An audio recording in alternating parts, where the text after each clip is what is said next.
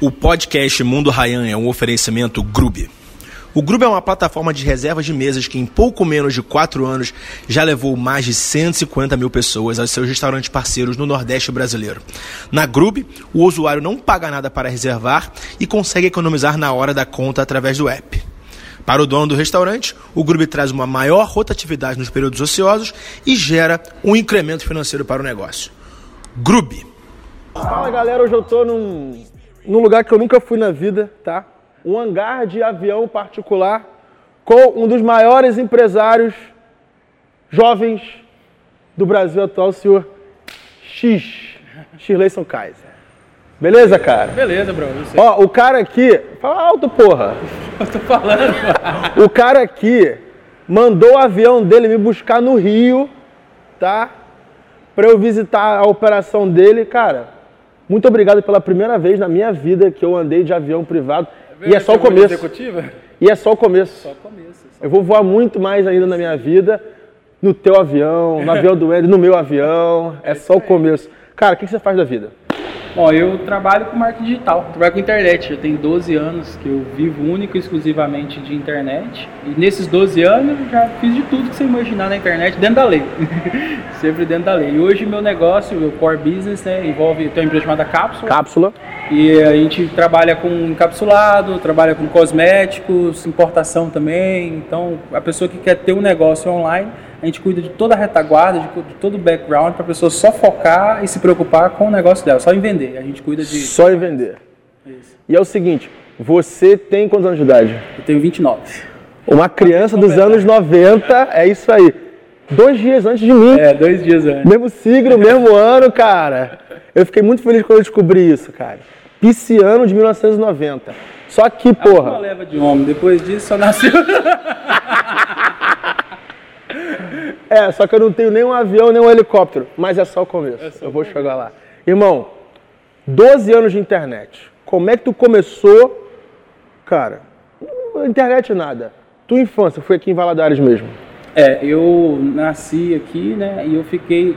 Com dois anos de idade, meus pais foram para os Estados Unidos. Como E- todo Valadares. todo valadarense. Eles foram ganhar a vida lá e eu fiquei com- morando com avós aqui no Brasil. Aí até os 8, 9 anos de idade foi quando eu fui para os Estados Unidos. Então cresci afastado dos meus pais. Ah, então quando você deu por gente, você não tinha aquela figura materna e Não paterna tinha. lá. E não tinha nem um contato de Skype para você ver a cara do tinha. seu pai e da sua mãe falando contigo. Não tinha nenhum tipo de contato assim, era só telefone e era raro, porque na época Caro era muito caro ligar e tal. E daí eu fui para os Estados Unidos com 8, 9 anos de idade mais ou menos. Aí eu fui ter contato com os meus pais, eu já tinha, tinha ficado 7 anos longe deles, e eu não tinha, eu não, eu de- com 2 anos de idade você não lembra de nada. Então não, eu fui conhecer os meus pais mesmo com 9 anos de idade. E daí eu morei um tempo com a minha mãe nos Estados Unidos e depois um tempo com meu pai e depois eu vim para o Brasil. Quanto tempo você ficou nos Estados Unidos? Eu fiquei nos Estados Unidos, eu sempre erro isso espe- especificamente, mas eu creio que eu fiquei lá uns 5 a 7 anos, mais ou menos. Então você foi com oito no elementary school Isso. e fez um pouquinho de high school, então. É, eu tava indo pro high Middle school, school. quando eu vim pra cá, no Brasil. E, e o teu inglês você aprendeu na marra lá, então. Foi, tipo, quando eu cheguei lá, eu, eu- minha mãe me colocou numa escola bilíngue. Então os professores eram tudo brasileiro. Não. Sério. Dentro do- da cidade, Para. escola pública, Para. professor tudo brasileiro. Professor brasileiro. Brasileiro, Todas as aulas eram Em. Connecticut, em Boston? Não, em Framingham, Massachusetts. Todos os professores eram brasileiros, a matéria, tinha matéria português, tinha tudo. É uma escola pública americana desse jeito. E daí passou tipo um ano e eu só sabia falar excuse me, sorry, knife, só três, quatro palavrinhas. Aí eu fui morar com meu pai, eu pedi meu pai para me colocar numa escola americana. Eu falei, pai, eu quero estudar numa escola americana onde ninguém fala português. Aí ele falou assim, Você reconheceu a necessidade Isso, disso? A necessidade de eu, de eu ir para uma escola americana.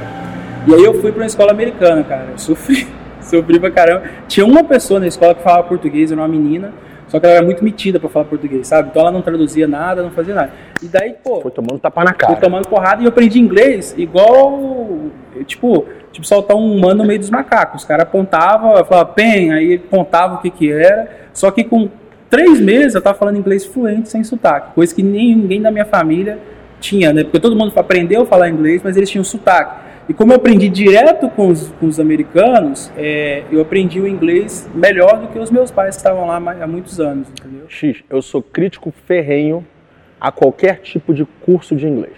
É. Tá? Por quê? Como é que você aprendeu português? Aprendendo, né? Você não precisou de uma professora, de uma estrutura de livros, Sim, nem de classes para aprender o português. sim. Tá? Então, o que eu mais vejo são pessoas formadas em curso de inglês com oito anos de curso Cara, a gente que não falam. Eu cansei de chegar, ó, na época lá, a gente, minha mãe até trabalhou uma vez, pegando as pessoas que estavam chegando nos Estados Unidos, buscando eles no aeroporto. E eu lembro, cara, de pessoas que chegaram lá que era professor de inglês há 8 anos, há 10 anos no Brasil e não conseguia pedir comida nos Estados Unidos, entendeu? Não conseguia comprar um hot dog na rua. Exatamente. E assim, você aprende apanhando. Eu, eu tomando tipo, com porrada. 15 anos, eu tinha feito cursinho, mas eu tive que aprender tudo do zero. Você chegou lá, o cursinho não tinha... Não tinha, não tinha. E você- e eu fiquei pasmo agora quando você falou que você foi para uma escola brasileira em Massachusetts. É. Então, É uma escola pública do governo americano que é bilíngue. brasileiros. É, que, é, que ela é bilíngue, entendeu? Conta um pouco como é que é a vida de um imigrante brasileiro, entre aspas, ilegal nos Estados Unidos. Cara, na época era uma coisa bem mais comum do que é hoje. Não tinha tanta discriminação. Hoje já tem uma discriminação muito maior que ela se deu e eu até peguei um pouquinho dessa etapa da discriminação no- quando começou os porto-riquenhos a irem para os Estados Unidos e eles começaram a meio fazer umas arruaças, fazer umas bagunças. Aí começaram a discriminar um pouco os latinos. Aí eles Aí juntavam né? porto-riquenho com brasileiro, tudo faria no mesmo saco. Isso, aí eles generalizavam. E essa cidade que eu morei lá, cara, era uma cidade assim que o, o americano sofria. Porque a rua da cidade era tudo loja brasileira. Você tava no Brasil, você não tava no Brasil, não, você tava em Valadares. Você não tava. eu lembro que tinha uma placa assim, ó, Welcome to Framingham, né? Tipo, bem-vindo a Framingham. Aí embaixo, tipo assim, é cidade irmã de governador Valadares, Brasil. Você tá entendendo? Tinha só valadarense lá, cara. Tinha uma porrada de valadarense. É, pra você ter ideia, eu nem falava que era de Valadares, não. Tipo, inventava outra cidade, falava BH, qualquer Porque coisa. você, tudo, Porque todo mundo... todo mundo era de Valadares, você tá entendendo? Todo mundo era, era de GV. E, e hoje mudou, sabe? Eu vou lá todo ano. Hoje a galera é mais é de Minas também, mas é mais de, de Tarumirim, de outras cidades do interior de Minas também. Só que na época é, tinha muito mais oportunidade. O dólar, ele apesar dele era mais barato, o poder aquisitivo era muito maior, né? Ah, então você conseguia mandar remessas de dinheiro e, e construir casa aqui, por exemplo. É o avião do lado, tá saindo. Ô! Respeita aqui, rapaz. Tô zoando. Antigamente, antigamente, tipo assim, a pessoa trabalhava lá e juntava 10 mil dólares e com 10 mil dólares ela conseguia comprar uma casa aqui no Brasil, entendeu? Hoje a pessoa trabalha lá bastante, ela tem que juntar tipo 100 mil dólares para ela conseguir comprar uma casa Verdade, no Brasil. Então o verdade. poder aquisitivo mudou muito, muito por causa do efeito do Minha Casa Minha Dívida, que foi algo que... Minha casa, minha dívida. e foi algo que mudou muito os preços dos imóveis no Brasil e também porque a economia americana é muito estável. Eu lembro quando eu cheguei no Brasil, o salário mínimo era 190 reais. Certo. E o salário mínimo nos Estados Unidos, se não me engano, era 8 dólares a hora. Passou tipo 10 anos, o salário mínimo no Brasil tá mil reais e o salário lá mínimo continua americano tá 8, 9, 8,40. é. Entendeu? Por ali mesmo, Então verdade. você vê que, tipo assim, peraí, lá se ganha muito menos hoje comparado ao que ganhava antes. E aqui, lá, lá, lá, como não tem inflação, é muito mais controlado esses negócios, a pessoa lá ela continua ganhando dinheiro, só que aquele dinheiro não compra mais do que comprava aqui antes. Então você diz que nos anos 90 o benefício de arriscar um cruzo pelo deserto de ir para os Estados Unidos era muito muito maior maior. do que hoje se o cara foi legal para lá. Hoje o cara mal mal paga a dívida que ele faz para poder chegar lá, entendeu? Eu conheço pessoas que foram, fizeram uma dívida, né, de 15 mil dólares para poder chegar lá, chegou, trabalhou, trabalhou, pagou a dívida e voltou para cá sem nada. Então, tipo assim, a pessoa perdeu dois, três anos da vida dela. Entendi, entendi. Como você acha que essa experiência nos Estados Unidos te moldou para ser um empresário ou o cara, o pai que você, que você é hoje? Cara, sem os Estados Unidos eu não, não estaria nem sentado aqui. Vou ser bem sério pra você. Primeiro, você também, né? Primeiro que é o seguinte, ó. é, quando eu fui morar com meu pai, eu tinha uma madrasta que me odiava. E é, é simplesmente pelo fato de eu não ser filho dela. E Tá. daí, cara, eu, eu saía da escola duas e meia da tarde. Que, que eu fazia? Eu ia pra biblioteca para poder ficar na internet, né, na biblioteca, nos no, em 1998 por aí.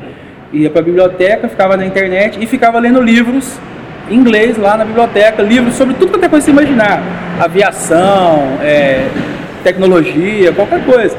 E tipo assim, na época, isso pra mim era um passatempo pra mim não me bater de frente com a minha madrasta, pra mim não encontrar com a minha madrasta. Só que hoje eu entendo o potencial que isso teve na minha vida, sabe? Porque eu aprendi a ter, montar um negócio, empreender. Eu aprendi que era muito melhor você empreender e ter pessoas trabalhando para você do que você trabalhar para alguém. E aí mudei aquela Através dos livros da biblioteca que você lia para fugir da bruxa. Pra fugir da bruxa, exatamente. Eu chamava ela de bruxa mesmo. E, e o mais engraçado é o seguinte, que, que ne- nessa época aí, né, tinha a mínima ideia do, do efeito que isso ia ter, só que eu já vinha pré-programado de fábrica, como todo brasileiro, que o correto era você estudar bastante, fazer uma faculdade, conseguir um bom emprego e passar num concurso público. Então eu tinha aquela pré-programação de fábrica que todo brasileiro tem, de concurso público é top. E daí eu peguei, cheguei lá e falei, porra, concurso público é a pior merda que existe. Porque o americano que não dá certo, ele vai trabalhar no governo. Ele vai trabalhar no Enquanto o brasileiro que, Que dá, dá certo, certo, vai- vai passar no concurso público e ter aquela estabilidade. Exatamente, é exatamente o contrário. E querendo ou não, isso é um paradigma que o seu trabalho hoje em dia implanta nas pessoas. Exatamente, a gente, tenta, a gente quebra esse paradigma, né? De que você precisa fazer uma faculdade, de que você precisa é, estudar muito para você poder ter um resultado bacana, você ter segurança. Segurança é algo muito caro e, e- e relativo também, né? As pessoas falam, ah, concurso público, o cara passou e tem segurança. A gente tem um- um- uma pessoa que era cliente nossa, agora ele saiu montou a própria operação. Mas tinha uma pessoa que era cliente nossa que ele era policial rodoviário federal, PRF. Pô, ganha bem, tem um resultado bacana. Ele pediu exoneração, ele não tinha sido exonerado, ele começou a pagar pro governo, ele pagou durante um ano pro governo é, para ele poder sair, cara. Por quê? Porque ele tava ganhando marketing digital milhões, ele tava fazendo milhões de marketing digital e, pô, no salário de polícia lá, ele jamais ganharia aquilo, entendeu? Ele demoraria cinco vidas para fazer o que ele fazia em um ano. Então, Caramba! então é, ele focou no, no marketing digital e abandonou a carreira dele de PRF. Então você, pré-adolescente nos Estados Unidos, você já foi se moldando para ser empresário. Sim. Tá. E faculdade, você tem faculdade de quê? Eu tenho faculdade da sétima série. Eu estudei até a sétima série. Esse cara aqui do lado, que é dono daquele avião e daquele helicóptero, estudou até a sétima série. Sétima série. Como assim sétima série, cara? Cara, eu estudei nos Estados Unidos até a oitava série. E Tá. daí quando eu vim pro Brasil, o governo brasileiro é, é comédia, né? Chegou e falou assim, ó, precisa de alguém para traduzir o seu diploma. Eu falei, eu mesmo traduzo. Aí eles, não, não pode ser você, tem que ser uma tradução juramentada. Não, eu pago. Não, não, tem que ser alguém do governo e o governo tem que pagar e não tem ninguém para traduzir. Aí nós vamos fazer o seguinte, pela sua idade você deveria estar na sexta série. Eu vou colocar você na sexta série. Aí eles colocaram eu na sexta série. Aí eu fiz a sexta série de novo, que, eu, que era a quarta série americana. Aí eu fiz a sétima série, comecei a fazer a sétima série. Na que terminou a sétima série, que eu fui aprovado na sétima série, eu falei assim, eu não vou voltar para isso aqui mais não. Entendeu? Eu tô fora disso e com... Mas você não tinha pai nem mãe pra puxar a tua orelha e falar: menino, vai pra escola, Tinha. menino! Tinha, só que o meu pai, ele tinha acabado de voltar dos Estados Unidos, tinha montado uma padaria aqui na cidade. E daí eu tava trabalhando na padaria ajudando ele. Eu falei, pai, eu quero sair da escola para ir focar e te ajudar na padaria. Meu Com pai, 13 anos, você participou de uma operação, então. É, 14? 14 anos de idade. Teu pai trabalhava com o que nos Estados Unidos? Meu Peão. pai trabalhava com, com limpeza, house cleaning. Ele era faxineiro. Faxineiro. Sua mãe? Minha mãe também. Filho de faxineiro e faxineira Aham. com o nome Shirleyson. A Exatamente. gente tava falando isso hoje mais cedo, cara. É que, porra, um cara com o nome Shirleyson, um cara com o nome estranho, Ryan, mostrando que, pô, é possível, possível. dá um boost naquela pessoa que vem de baixo. E eu acho que o nosso propósito está muito maior do que realmente ganhar dinheiro e lucrar como empresário. Sim, é Foi o que o. Andrew falou isso com a gente, é uma consequência, é verdade. É aquele efeito eu também posso. Exatamente. Aí vamos lá, mas pô, aí os caras vão ouvir isso aí e vão falar, sétima série eu vou sair da escola. Conta o que aconteceu pra conversar. Aí você foi trabalhar na padaria do teu pai. Aí eu fui trabalhar na padaria do meu pai, né? E eu usei isso de desculpa para poder sair da escola, né? Aí eu fui trabalhar na padaria do meu pai e eu ficava sempre nas horas vagas funcionando na internet. Na época era aquela conexão de escada, o cara. É, aí de madrugada era um pulso só e não sei mais o quê. barato, É, né? cobrava só um pulso, aí você podia ficar a noite inteira conectado. E daí eu ficava a madrugada inteira ali, enquanto todo mundo tava na internet, no bate-papo da UOL, eu ficava pesquisando coisas em inglês, termos que não existia nenhum artigo no, no, no português ainda. Então eu pesquisava sobre ganhar dinheiro na internet, sobre fazer dinheiro, etc e tal. E daí, tipo, não tinha ninguém no país falando sobre isso. Não tinha conteúdo sobre Não tinha conteúdo em português. Exatamente. Não tinha Então você, em através da sua habilidade de inglês, você estava mais à frente do que as pessoas. Eu vou te dizer isso aí, em 99, 2000, continua até hoje. Continua. Porque o cara que tem um acesso ao inglês, ele consegue ler e aprender inglês, ele tem mais acesso à informação do que o cara daqui inglês. da rua, mano. Eu só estudo em inglês, eu não estudo nada em português. Porque quando o conteúdo é traduzido, tipo, assim, com todo respeito ao conteúdo brasileiro, ele é traduzido, ele não é criado. Quando o conteúdo ele é traduzido, Já perde alguma coisa adaptou, ali. aquilo já passou, já não é mais a, a, a bola da vez. Você tá entendendo? Esperar o avião parar ali. Ó, bola da vez, bola da vez, bola da vez. Bola da vez. Então, quando, você, quando acontece isso, aquele conteúdo já não é o, a- a- o que vai fazer a diferença para você aqui no Brasil. E eu tenho conseguido muito resultado por pegar aquilo que está bombando lá, entendeu? E lá tá 5, 6 anos na nossa frente, 5 a 10 anos na nossa frente. E é um mercado muito maior, cujos mais clientes maduro, têm uma carteira muito maior também, consomem mais. consome mais. E aí eu adapto aquilo para o cenário brasileiro, porque também não adianta você pegar o que está funcionando nos Estados Unidos e colocar aqui, porque primeiramente a população americana é uma população majoritariamente honesta. Então você não tem que se preocupar com honestidade. no Brasil é um pouco Rolo, treta. probleminha. Então, tipo assim, nos Estados Unidos, você pode mandar um, por exemplo, pode vender um produto e falar, ó, cara, me paga só depois de chegar na tua casa. Se você fizer isso no Brasil, você tá falido. Então, tipo assim, você tem que fazer algumas adaptações por- culturais, entendeu? E também tem coisa que o americano gosta muito e que o brasileiro não gosta. E tem coisa que o brasileiro gosta muito e o americano não gosta. Então a gente vai se adaptando aí. Por isso eu tô sempre lá. Uma vez por ano, tem que ir lá, tem que estar antenado do que, que tá acontecendo. Você vai nas conferências, vai visitar a família. Conferência, visita a Você vai o que? Affiliate Summit de Las Vegas, Summit Vegas e Nova York também. Nova York também. Mas o Vegas é o top. Então você não condena aquela coisa de nego copiar que tá dando certo nos Estados Unidos. Tipo, Cara, ninguém tem que reinventar. meu primeiro melhão foi assim: eu copiei uma coisa que deu certo nos Estados Unidos, coloquei o meu tempero, Exatamente. joguei aqui, sem reinventar a roda. Exatamente. O meu primeiro milhão foi com 17 anos de É idade. 17 anos. 17. Você largou a escola com 13 e fez o primeiro com 17. Isso. Igual o Tomé, o Tomé fez com 17, é verdade. E eu, eu fui assim, aí eu morava aqui, né? Meu, morava na, na padaria. Meu pai tinha uma mansão na cidade, só que eu não morava na mansão, eu morava na padaria porque minha madrasta não gostava de mim. Seu pai comprou uma mansão com um salário de faxineiro. Sim. É aquela coisa que você falou, meu aquele pai tinha um efeito monte de imóveis, tinha um monte de do dólar alto, comprando coisa barata aqui, Isso. trazendo dinheiro. Então ele, com o trabalho dele vendendo hora de faxineiro, ele conseguiu Ele ter uma um mansão bom. e uma padaria. Isso. Ele tinha um monte de casas também, um monte de imóveis e tal. Só que a minha madrasta não deixava eu morar na casa, ela implicava comigo, então eu morava na garagem da padaria. Com 13 anos. Com 14, anos- 13, 14 anos de idade, eu morava na garagem da padaria. Então, assim, eu morava, eu morava ali na garagem da padaria, e daí eu trabalhava na padaria ali durante o, durante o dia, e à noite eu ficava lá, fuçando na internet, vi e tal e coisa. E daí eu comecei a mexer com coisa de, de hackear, entendeu? De, Você já era programador. Sim. Não, na época eu era meti- era metida hacker, não era programador ainda.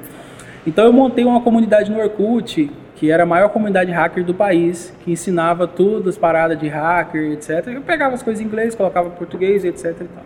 Ensinava a galera ali como hackear, como roubar uma conta de de um Orkut, como fa- bloquear uma, é, recuperar uma senha, essas coisas assim. E keylogger, essas paradas. E daí, cara, eu conheci nessa comunidade hacker, conheci uma mulher, morava lá no Rio Grande do Sul, em Passo Fundo, no Rio Grande do Sul. E daí ela tinha 19 anos, eu tinha 17, e eu falava que eu tinha 19 também para não queimar o filme. Aí eu comecei um namoro virtual com ela. Ali, Pelo MSN. É, pelo MSN. Você conheceu pelo Orkut, você transformou a conversa pelo MSN. Isso. Igual hoje em dia a pessoa conhece pelo Tinder e joga a conversa pro WhatsApp. WhatsApp, exatamente. E daí eu conheci ela, a gente começou um namoro virtual ali. E depois eu juntei 400 reais e po- poquei pro Rio Grande do Sul e fui morar lá em Passo Fundo. Você largou a operação da padaria, Sim, com 16 anos. casa de mulher. Exatamente, com 16 anos de idade. Apaixonado, então. Tipo, você... Apaixonado, nossa, era meu primeiro amor, não sei o quê. Aí eu fui morar, fui, mudei pro Rio Grande do Sul, pô, com dinheiro de 400 conto. Eu cheguei lá, eu tinha 10 reais no bolso, porque eu gastei o dinheiro todo na viagem. Que eu Entendeu? vou até Porto Alegre. Não, que voo, rapaz. Foi de ônibus, foi três dias de ônibus, cara. Cheguei lá com o cu quadrado, eu acho. Valadares, BH, BH, São Paulo. São Paulo, São Paulo, Curitiba, Curitiba, Passo Fundo.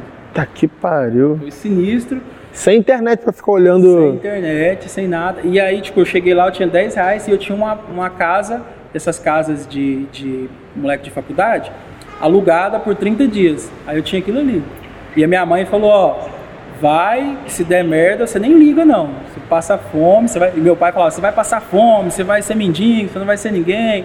E a minha mãe, ó, se der merda, você nem me liga, que isso aí vai dar merda, não é pra você fazer, tá, tá, tá, tá, tá, tá, tá. Aí eu fui com a cara e a coragem, deu merda, entendeu? É óbvio. Zerou. Deu merda, não, lógico, pô, passei fome lá e tal. É, fiquei sem ter nem o que comer e tal. Só que aí E a mulher existia mesmo. a mulher existia. Ah, e eu tá. cheguei lá, eu descobri que a mulher tinha namorado, cara. E tipo, ela terminou com o namorado no dia que eu tava chegando, porque ela achou que eu não ia.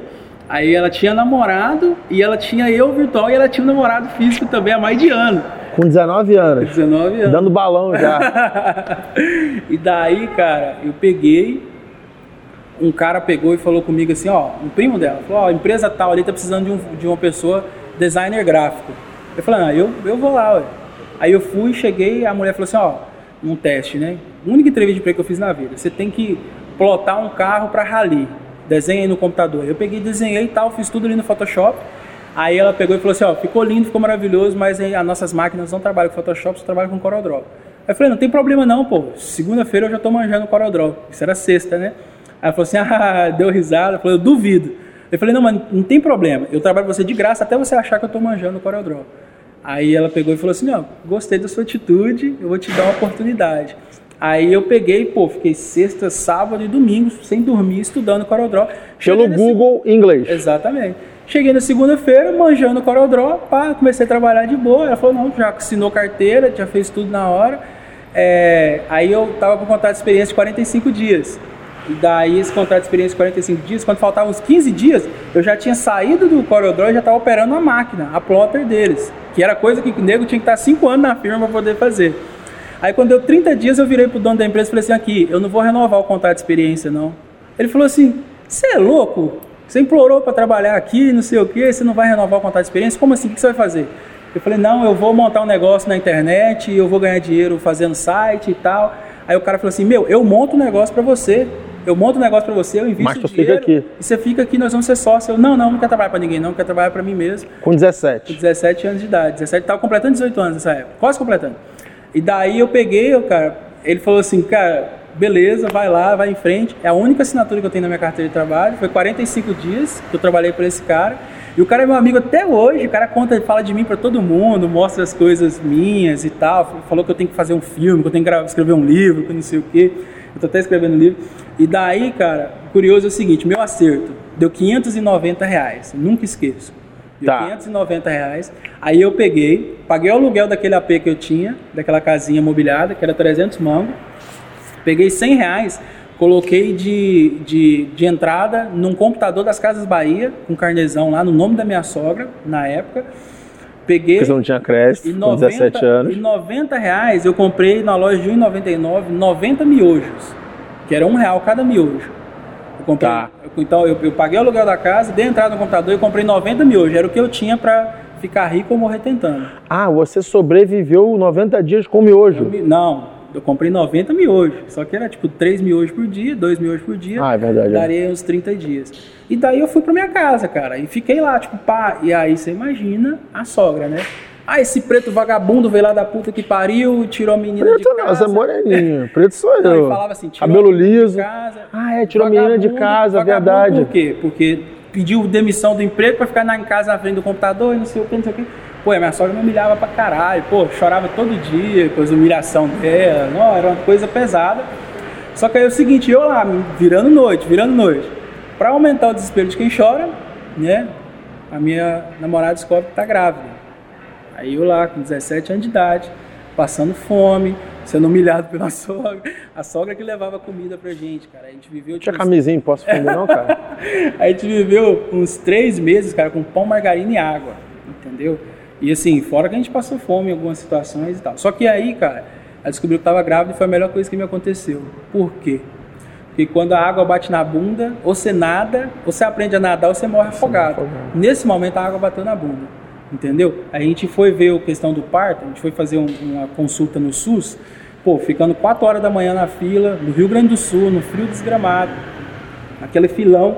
Aí depois a gente já sabia que estava grávida, tinha feito teste tudo. Aí a médica pegou, tratou super mal, com uma ignorância, falou que foi lá e pediu um teste de gravidez. Eu falei, ah não, meu filho não vai nascer nessa situação não. Meu filho vai nascer particular. Aí eu falei, quanto que é a consulta particular? 300 reais. Eu, hum. Aí quanto que é o parto? 5 mil. Eu falei, caraca. Aí eu peguei e falei, um, fiz um, meu primeiro, primeiro ação de fé violenta, sabe? Eu peguei e falei com Deus assim, Senhor, eu quero 5 mil até o Natal. Se eu tivesse falado com aquela mesma fé até amanhã, meio-dia, eu tinha conseguido. Aí como eu falei até o Natal, as coisas aconteceram de outra maneira. E daí eu montei um negócio, tive uma ideia, para trabalhando ali noite, de noite, de noite, de noite. Eu tive uma ideia, eu vi um negócio nos Estados Unidos, com ringtone de celular, um toque de celular. Falei, pô, isso aqui dá certo no Brasil. Aí o sistema custava 200 dólares, o sistema, para comprar o script.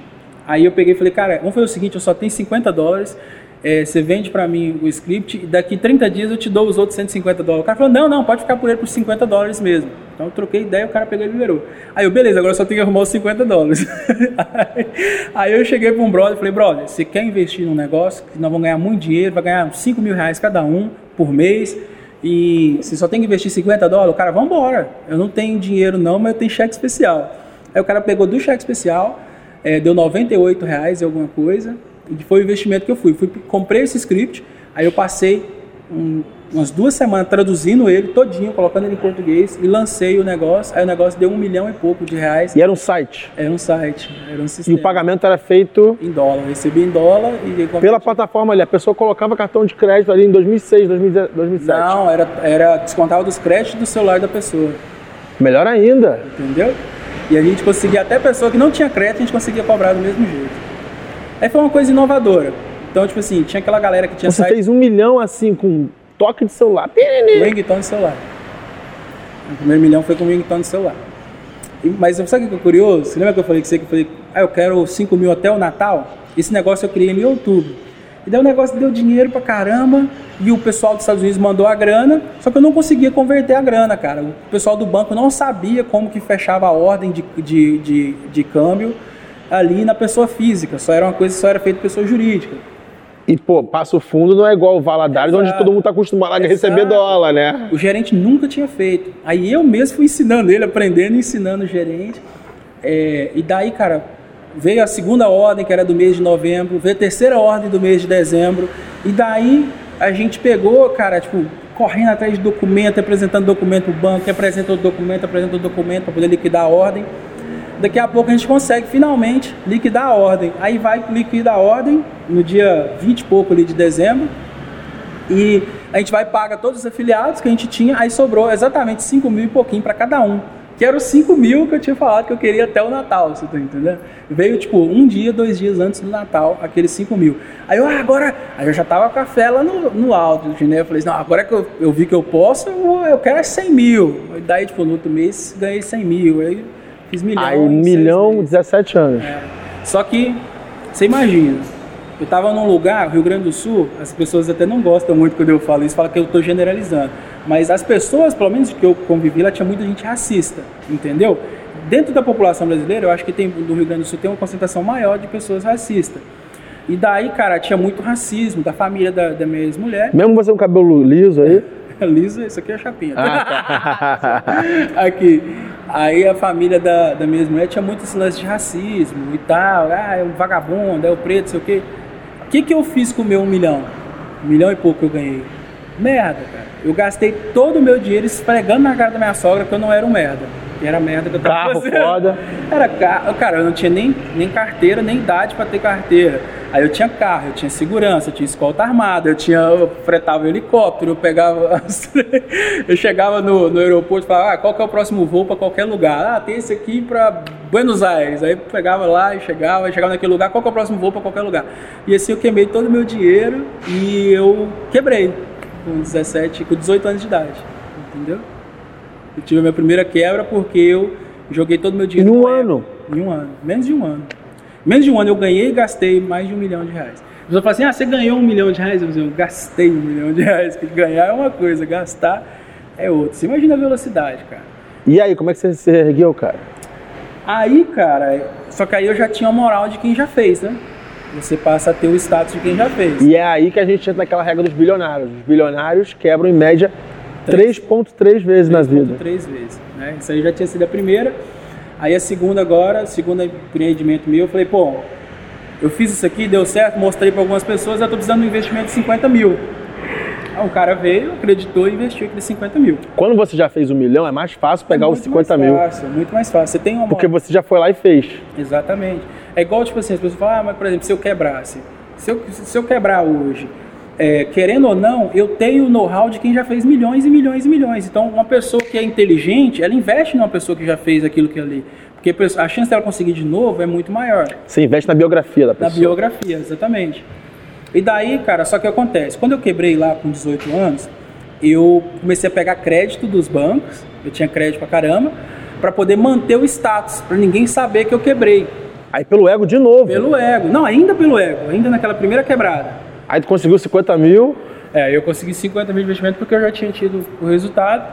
E daí eu fui e montei um negócio. Só que como quando eu quebrei, foi aí que a gente tinha parado. Quando eu, eu, eu quebrei, eu tinha comecei a usar o crédito do banco para poder manter o status, manter o padrão de vida. Pelo ego, ego, é, ego. Pelo ego, 100% ego. E daí é, eu fiquei devendo para todos os bancos. Então eu fiquei com o nome, nome sujo, sujo e tal, então fiquei com negativadão. Aí eu montei um negócio novo e aí eu juntei uns amigos que eu não tinha como pagar salário para eles e dei porcentagem para esses amigos. E a minha parte do negócio eu coloquei na mão no nome do cara que era o que eu mais confiava, o melhor. Teu laranja. É, como se fosse um laranja. Mas, na verdade era, era o melhor amigo que eu mais confiava.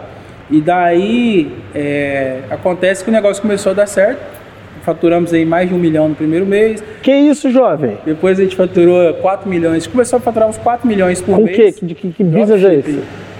Ah, dropshipping antes da onda do dropshipping, você tá falando? Muito antes, estamos falando de 2012. Não existia Shopify? Não existia nada, aqui no Brasil não. Tu botava o quê? Mercado Livre? Compra coletiva. Então, tá. Tinha o boom da compra coletiva. Groupon, essas porra. Pai, etc. E daí eles estavam começando a ter problema porque o serviço não estava dando muito certo, então a gente entrou com um produto fornecendo nesses, nesses canais de vendas. E aí a gente vendeu muito, chegou a faturar mais de 4 milhões por mês, só que na hora que o negócio cresceu, estourou, os sócios me colocaram para fora do negócio e me tomaram. E teu nome não estava ali? Não tinha nada, eles pegaram e me tiraram tudo, entendeu? Tá, e outra parada que é muito comum entre gente do Mastermind, já falei lá, o cara tem algum problema com a família, uhum. o cara já passou por algum tipo de depressão, o cara já tomou volta, já quebrou, já tomou volta. Se tomou volta, já quebrou. Sim. É, daí eu fiquei sem nada, tipo, da noite pro dia eu perdi tudo que eu tinha. E daí eu fui morar de favor na casa de um amigo na outra cidade. Depois de ter tido milhões, depois de ter teve aquela vida de ostentação. Isso, agora eu já não ostentava igual antes, né? Eu tinha uma vida bem normal, só que a gente ganhava, faturava bastante. Só que aí, como os sócios me, me tomaram a empresa, tomaram o negócio, me colocaram para fora, Aí eu peguei e fui morar de favor na casa de um amigo. Mas você não tinha como chamar um advogado, mostrar. Tudo bem que estava no nome deles, no nome mas deles. porra. E, e eu vou falar com você, a minha reação foi o seguinte: primeiro eu me revoltei com Deus.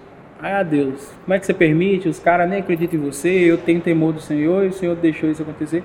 Só que aí, cara, Deus me respondeu, entendeu? Eu estava dentro do carro, eu estava indo me matar entendeu? Aí eu tava dentro do carro chorando, conversando com Deus, falando, ah, não sei o que, não sei o que, tá, tá, tá. Aí meu telefone tocou, cara, aí a pessoa me ligou, pegou a pessoa e falou assim, ó, é, Deus tá me cobrando pra gente ligar desde cedo e falou que se eu não te ligasse agora, ele ia cobrar você de mim e eu não aceito ser cobrado do Senhor pra algo, tá, tá, tá. Aí a pessoa falou assim, como Deus falando comigo, você não enxerga além da curva, seus olhos só conseguem enxergar até, é, é limitado, você consegue enxergar X, o que eu te dei foi um livramento de morte, não foi um, um, um, um uma derrota. Uma derrota, foi um livramento. E isso que você não está enxergando, você não, você, não, você não sabe o dia de amanhã. Para de blasfemar, para de falar bobrinha. e eu tô no controle, entendeu? Aí eu acalmei, quietei e tal. E aí eu fui entender que realmente, tipo assim, os caras. É, eu fui entender depois, uma pessoa veio comentar comigo Até um desses caras que vieram depois pedir emprego pra mim, eles tudo quebrado, né? Os caras que te deram volta. É. Aí a pessoa até comentou comigo que, os, que um das pessoas ficava tentando inflar para os caras me matar. Porque eles achavam que eu ia apelado eles roubarem a minha parte, entendeu? E tipo assim, ah, o único jeito deles não, não revidar é se a gente matar ele e tal. Então foi uma coisa bem pesada mesmo. Foi uma coisa assim, de outro mundo, mas Deus me, me protegeu, me cuidou e me tirou daquilo ali com tranquilidade. Aí fui morar de favor na casa de um brother Com cidade. 22, 23 É, anos. 22 anos de idade. Voltou pra, pra, pra cá, pra Valadares. Não, lá em São Paulo mesmo. Eu tava em Campinas, aí eu tinha ido pra São Carlos, morar na casa de um brother de favor. São lá. Carlos, que é meio que o interiorzinho de São Paulo. É. Aí eu fui lá e ali em São Carlos eu comecei de novo, né? Comecei Qual o nicho agora? Foi de ringtone pra dropshipping? ainda Era dropshipping na época. O que que você vendia? Que produto? Cara, tablets, na época tava a onda dos tablets, entendeu? É, aqueles celulares Xing Ling, é, celular de 2 chip, 3 chip, 4 chip. Vendia muito ali naquela época, entendeu? Aí eu montei. E fonte de tráfego, era o quê? Ah, era Google, era Microsoft. No AdSense Não, mesmo? AdWords. É, nem, era AdWords, só que era um AdWords diferente, né? Um AdWords mais elitizado. E não existia Facebook época patrocinar. Não tava, não tava ainda não. Depois que veio o Facebook. A gente rodou muito Facebook depois do começo, pagando 90 dias depois e tal. É, mas essa época a gente rodava muito é, Yahoo e Microsoft. Tá. Então, a pessoa tinha um Hotmail, aquele banner lateral do Hotmail, a gente comprava a diária dele. é, o banner do e-mail do Yahoo, essas coisas assim, banner flutuante. Era display dentro das grandes mídias, do UOL, etc e tal. E era barato comparado a hoje. Era tipo assim, cara, a gente pagava diária, era muito massa. ah, não era por clique, não, era pela não, visualização, era, por diária. Pra você ter ideia, a gente pagava 14 mil reais pra ficar o dia inteiro no Hotmail. Aí, tipo, tinha 50 milhões, Milhões de 70 acessos. milhões de acessos, era trem de outro mundo, cara. A gente pagava 14 mil reais e faturava 500 mil, 1 milhão de reais, entendeu? Era trem de doido. Faturava 200, 300 mil reais por aí. Por mês. Não, por dia, gente- por diária. Faturando 500 mil reais em um dia. Nenhuma diária. Teve vezes que a gente comprou diária em todos os lugares ao mesmo tempo, que a gente faturou mais de um milhão de reais no dia, entendeu? Cara, em 2012 eu nem sabia que existia compra de tráfego, cara. É. E era muito barato, cara. Muito, muito, muito, muito barato mesmo. E daí, cara, esse negócio lá é, também deu problema com o sócio, né? Sócio, é, o sócio passou a perna e pegou o negócio para ele, mesma coisa. E daí eu vim para Valadares. Não, não, eu fui para Fortaleza. Fui para Fortaleza porque eu era casado com uma mulher que ela tinha casa em Fortaleza. Aí eu fui morar em Fortaleza, morei em Fortaleza. Aquela mãe do seu filho, de Passo Não, Fundo. Já era outra. Já era outra. Casou outra vez? É, não casei. É, dessa vez eu casei, que a primeira vez eu não tinha casado. A mãe do meu filho eu não cheguei a casar. E daí eu casei com essa mulher. E eu conheci, foi curioso que eu, tipo, eu conheci ela na internet e, e a gente casou com 15 dias. E era assim, eu, Você é um pau mandado, hein? Você era. eu tinha, eu tinha, antes eu tinha mulher do Rio Grande do Sul e eu casei com mulher do Rio Grande do Norte, com 15 dias de ter conhecido ela numa comunidade, numa comunidade não, num bate-papo da UOL. e daí a gente ficou junto um tempo, cara. E só que aí fui morar em Fortaleza, aí morando em Fortaleza, O nome disso é escravoceta, cara. Continua. Aí eu fui morar em Fortaleza, cara, e aí a minha ex-mulher, pra me fuder, ela pegou e falou o seguinte, a mãe do meu filho. Ela falou assim, depois de afundar vários navios, eu pararia de culpar o mar. E eu tomei essa frase pra mim, vou até tatuar ela em mim. E depois de afundar vários navios, eu, Kaiser, parei de culpar o mar. Porque eu já tinha falhado três vezes, quebrado três vezes. Você culpava E eu sócio, culpava você... sócio, culpava economia, culpava não sei o que, culpava o, fulano, culpava tudo menos eu mesmo. Aí eu passei a me autorresponsabilizar por tudo. Aí eu ainda perguntei pra ela, mas o que, que você quer que eu faça? Eu não vou trabalhar pros outros, né? Ela falou assim, ah, você não serve pra ser empresário. Então, vai Na trabalhar- tua cara. Na cara, tipo, virtual, mas na cara, né? Você não serve pra ser empresário, vai trabalhar pros outros. O meu marido, ela tava com um cara, é, tá precisando de programador, porque você não vai trabalhar pra ele. Era uma humilhação muito grande, eu falei, cara, foda-se, eu vou embora. Aí eu cheguei, troquei ideia com o cara, o, o- a gente era meio que inimigo, a gente pegou, troquei ideia com ele, fui humilhado mesmo, sabe, no começo. E entrei como programador dessa empresa. Os humilhados serão exaltados. É.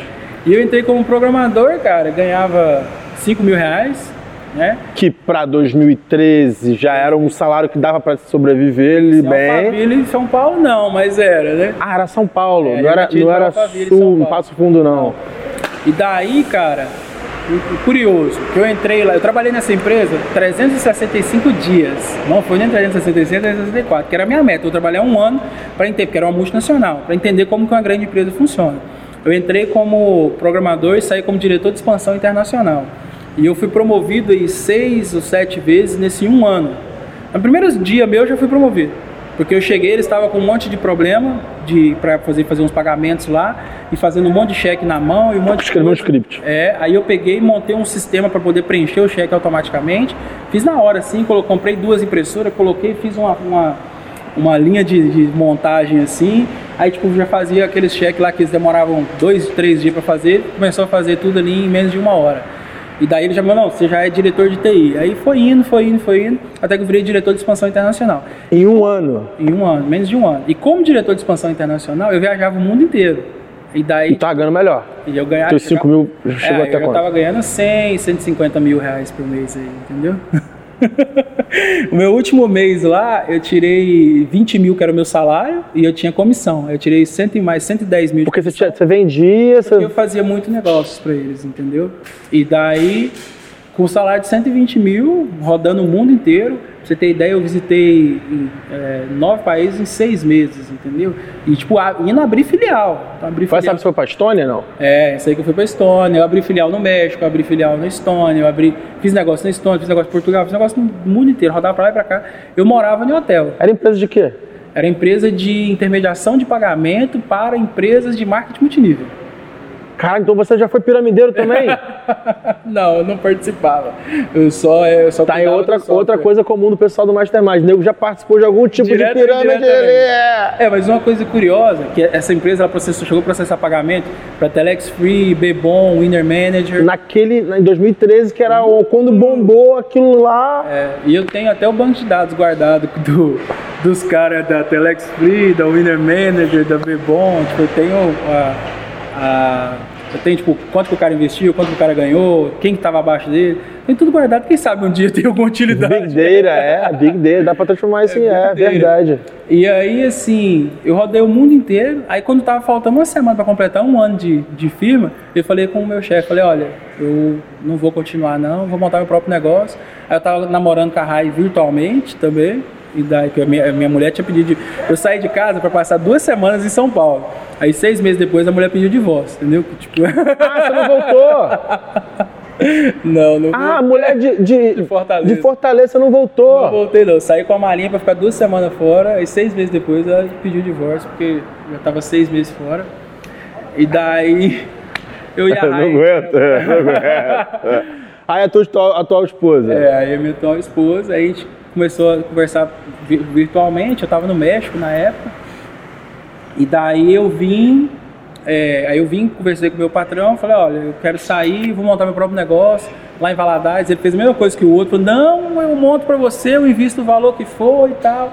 Aí eu, não, cara, eu- é eu mesmo, eu quero ser empreendedor, sabe? Eu não quero trabalhar. Isso aí, Ele, "Não, mas eu te- 2014. 2013 para 14. Aí eu, não, eu te, te ajudo e tal. Eu falei assim, não, cara, eu quero eu mesmo fazer e eu vou arriscar e tal. Aí eu vim para Valadares, montei uma puta do. Porque agora eu sabia como uma grande empresa funcionava. O cara era multinacional. Gestão, milhões. processos, RH, Exatamente. você já tinha modelado.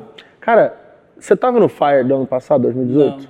A Anitta tem a empresa dela, a operação, e ela é a CEO, Aham. tá? Ela é a própria manager e ela fala que os dois anos que ela passou de estagiária na Vale do Rio Doce foram os mais importantes para ela ser a business woman que ela é hoje em dia. Exatamente. E eu tenho uma dificuldade enorme com o pessoal que trabalha comigo. Beleza, eu, eu contrato só novinho, porque a cabeça do pessoal é, é mais avançada, velocidade, só que nenhum deles trabalhou em grande empresa. Então eles não sabem o que é disciplina, o que é processo, o que é gestão. Isso e foi tem uma muito bom, dificuldade enorme. né? Esse um ano que eu passei nessa empresa, eu que deveria ter pago para eles, para eu passar. É mesmo, de aprendizado mesmo. de aprendizado. Porque daí eu entendi como que uma grande empresa funcionava, aquela competição, a saudável e a não saudável também, que tentavam te- Briga de egos, de política de escritório. Exatamente. E daí, tipo assim, é, eu vim para Valadares e falei, vou montar agora minha grande empresa aqui. De quê? Aí, que era de curso para Facebook Ads, cara. Em 2013. 2013, onde ninguém falava de tráfego. Ninguém falava de tráfego, chamava Fortuna Social. Era Dinheiro Face o nome do produto, chamava Dinheiro Face. A gente chegou a fazer uns 800 mil no, em um dia, no primeiro lançamento. Cara, com certeza essa galera tá rica hoje, porque o cara que aprendeu a fazer tráfego em 2013, ele tá, ele su, tá muito milionário. Porque Não, isso foi aquela gente. época de o CPC era muito, muito barato no, no Facebook, e entregava organicamente. Exatamente. Teve muita gente que quando eu mostro a página de vendas que eu tinha lá em 2013, o cara fala assim, cara, eu entrei com isso aí no mercado. Tipo, nego que grande hoje, fala assim, cara, isso aí foi o, onde que eu, foi o primeiro curso que eu comprei. Então eu tinha fazer dinheiro, tinha é, dinheiro face, fortuna social. E aí eu tinha montado um call center aqui em Valadares para poder fazer a conversão. Porque olha pra você ver, eu não queria aceitar cartão de crédito. Eu só aceitava boleto, cara. Olha que doideira, que coisa meio. meio, Ah, meio então tu meio tinha que ligar pra Pra pessoa. converter os e- boletos. ah. Só que o negócio que eu fiz aqui é o seguinte: eu montei uma grande empresa sem eu ser grande. E daí eu não quebrei, mas eu fechei. Por quê? Eu falei assim: ó, até aqui eu vou. Agora eu já tenho dia de gestão. Se chegar esse dia e não tiver acontecido isso, eu fecho tudo, Recolher mando os cavalos. E pago todo mundo e tá tudo bem. Foi pra outra. E daí eu fiz isso. Chegou esse dia, não tinha Quando dado existia certo. Hotmart, então, porque com Hotmart você podia fazer o Hotmart cartão já lá. Tava, já, tava, já existia, mas eu não queria nem trabalhar nem com Hotmart, nem com ninguém. Entendeu? Eu queria eu mesmo, porque eu era até anterior a ClickBank, é, anterior a Hotmart, anterior Clickbank, é. a, eu, era, eu me inspirava muito no ClickBank. Mas assim, eu peguei, cara, chegou esse dia, eu encerrei as operações, mandei todo mundo embora, vendi meu carro, paguei as coisas ali. Aí eu fui para um, um, um cômodozinho, pequenininho, com 500 reais, e comecei o que eu tenho hoje, entendeu? Aí eu comecei... Essa foi a época do tesão de vaca? Aí eu abri o tesão de vaca com 500 reais. Como assim você comprou o tesão de vaca? Ó, é, Tesão de vaca é um negócio que você bota no, no, no drink e aí você fica com pau durão. não, é pra mulher ficar excitada. A mulher fica Ah, facinha. homem não fica não? Não, ele não tem muito efeito pra homem, não. Ele é pra você pingar na bebida da mulher e ela fica facinho, facinho. e daí, Dá tesão mesmo na mulher. Ela fica molhada assim, tipo. É. É, uma fórmula, uma química de outro país, assim. é uma fórmula, é um super energético, poderoso, que a pessoa pinga na bebida ali e, e dá esse, esse. deixa a mulher excitada. E daí é o seguinte. Então aí pra mim eu vou te dar uma Aqui, tá aqui. Caralho, você começou a vender tesão de vaca na internet. É, e daí era assim, cara, eu vi, eu tava pesquisando o que que eu ia, eu tinha 500 reais. Falei, cara, o que que eu vou fazer? Aí eu peguei e olhei fontes de tráfego. Pornô, era 0.0001 centavo o clique. Eu falei, é isso aqui mesmo, porque era muito barato. E daí eu fui procurar um produto. Aí eu achei um produto que chamava gotas afrodisíacas. Eu falei, que nome escroto, furada. Meti o nome tesão de vaca. Ah, tesão de vaca é, o, é um copy, então? É copyright seu? É, copyright meu, pô. Eu jurava que já existia lá fora, não sei a fórmula lá. Não, você criou a marca criei, tesão de criei. vaca. Aí eu fui, registrei tudo lá e tal, criei. Aí eu comprava o produto, gotas afrodisíacas, chamava, pagava um real e 20 centavos. E eu vendia ele por 149 reais na internet. E não comprava. demais, demais, demais, demais, demais, demais, demais. Eu comecei vendendo ele por R$ 27,90. Aí eu criei um software meu que ele testa preço. Eu tenho ele até hoje. Ele vai testando preço para mais e para Da menos. demanda. É, meio que uma curva de oferta e demanda. Não, não é curva de oferta e demanda. Ele vê qual o preço que vende melhor. Tá. Às vezes eu coloco um produto a 97 nele e ele, ele diminui para 77 e vende 500 mil a mais. Às vezes eu coloco um produto a 77 ele põe a 200 e vende a mais.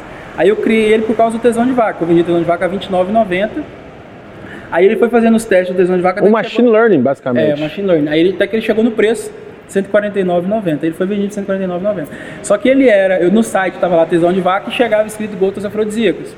Aí até que eu encontrei um, um- laboratório parceiro para poder fabricar para mim. Foi aí que você descobriu o white label, Exatamente. Foi aí que eu comecei De bot- com terceirização. terceirização, Isso, eu comecei terceirizando. por causa de putaria. causa de putaria. Querendo ou não, é, aquela palestra no, no arcade foi: você só vai ganhar dinheiro com, se você vender sexo ou vender dinheiro. Exatamente.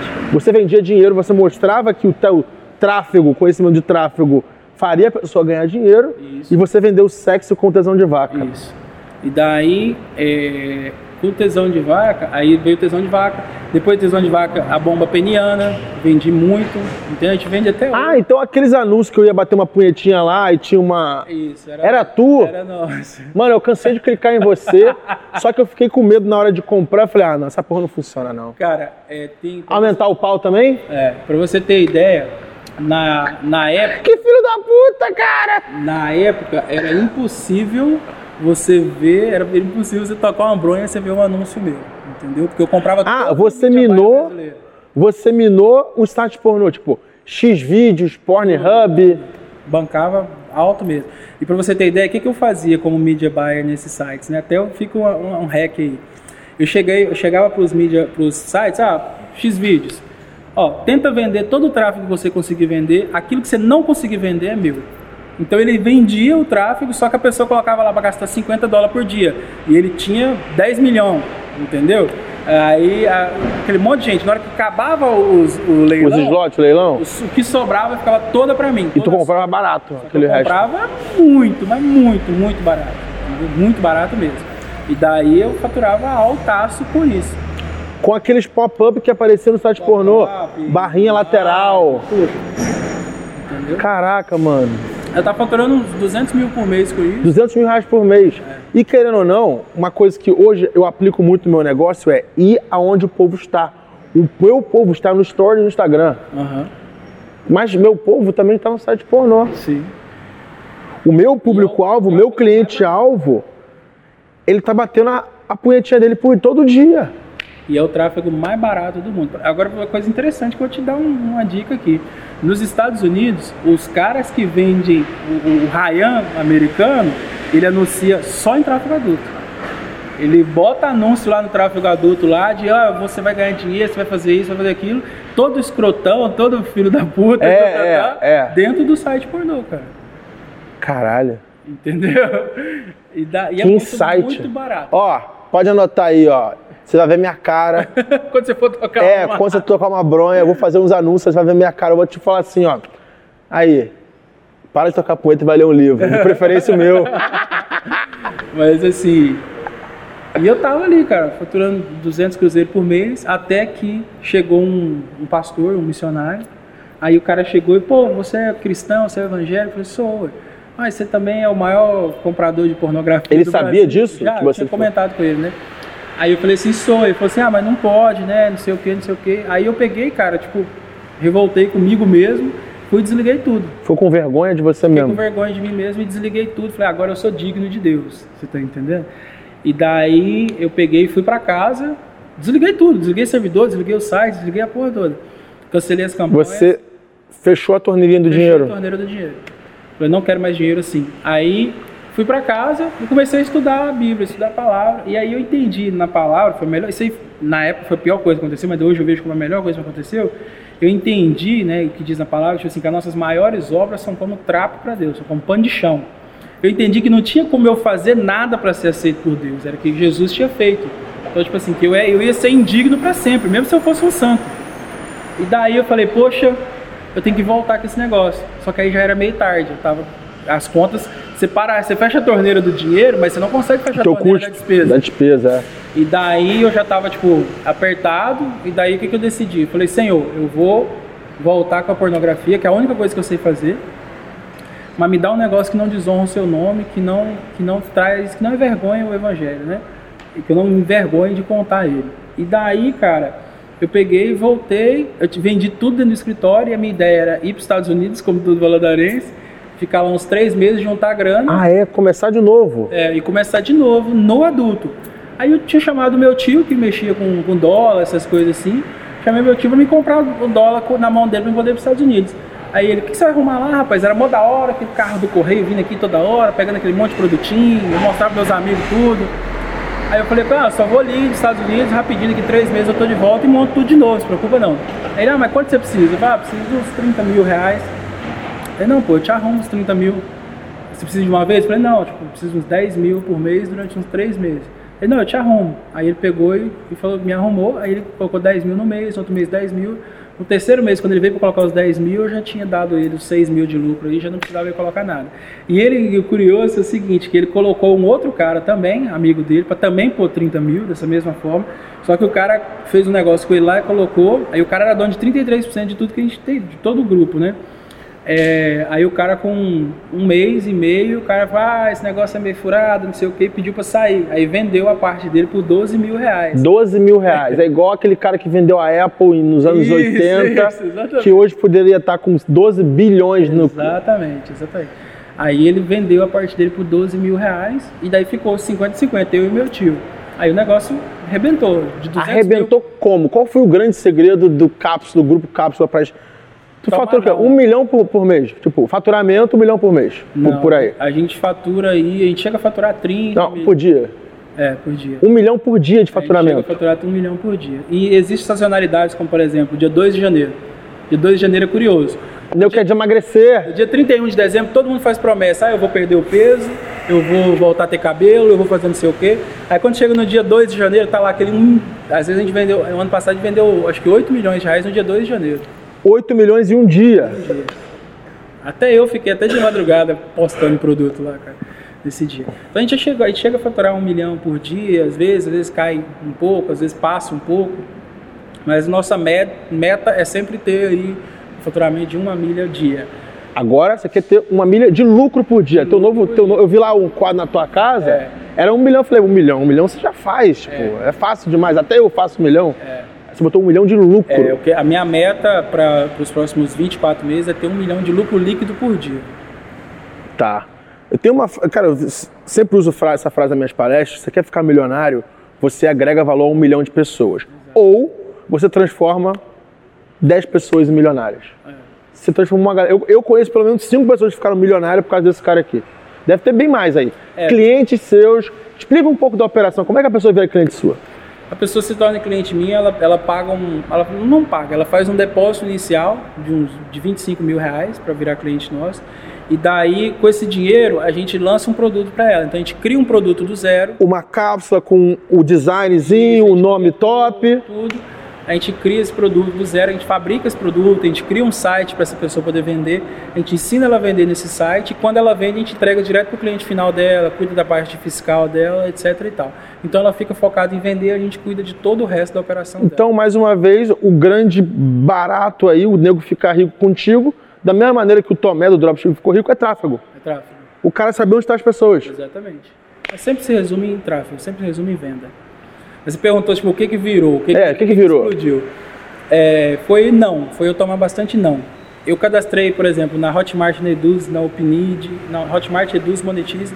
Aí eu fui batendo na porta de cada uma dos produtores que- que tinha infoproduto lá e falava, cara, você tá vendendo um infoproduto aí de estria. Toma aqui um produto físico que é muito mais fácil de vender e eu cuido de tudo. Para você vai ser como se fosse um e-book. Ah, não, não. Aí os caras, ah, não, não, não, eu já tô ganhando dinheiro aqui, eu já tô ganhando 50 mil por mês, eu já tô no Era fazer 50 mil por mês. Já. É. O cara fodão tirava 100 mil por mês. Era tipo Exatamente. 2016, 17. Exatamente. O cara fodão era 100 mil com infoproduto. Exatamente. Aí, tipo, todo mundo fui tomando não, tomando não, até que chegou um cara e falou, "Eu- vamos fazer. Aí o cara fez, só que ele não vendeu nada. Era um cara da Eduz. Aí eu meio que deu uma desanimada, mas eu continuei batendo na porta. Aí teve um cara que falou, vamos. Aí o cara falou, vamos, foi. Aí o cara pediu, tipo, primeiro, o primeiro pedido dele foi 500 unidades, 500 potes. E ele vendeu, cara, mais de 3 mil potes em um dia.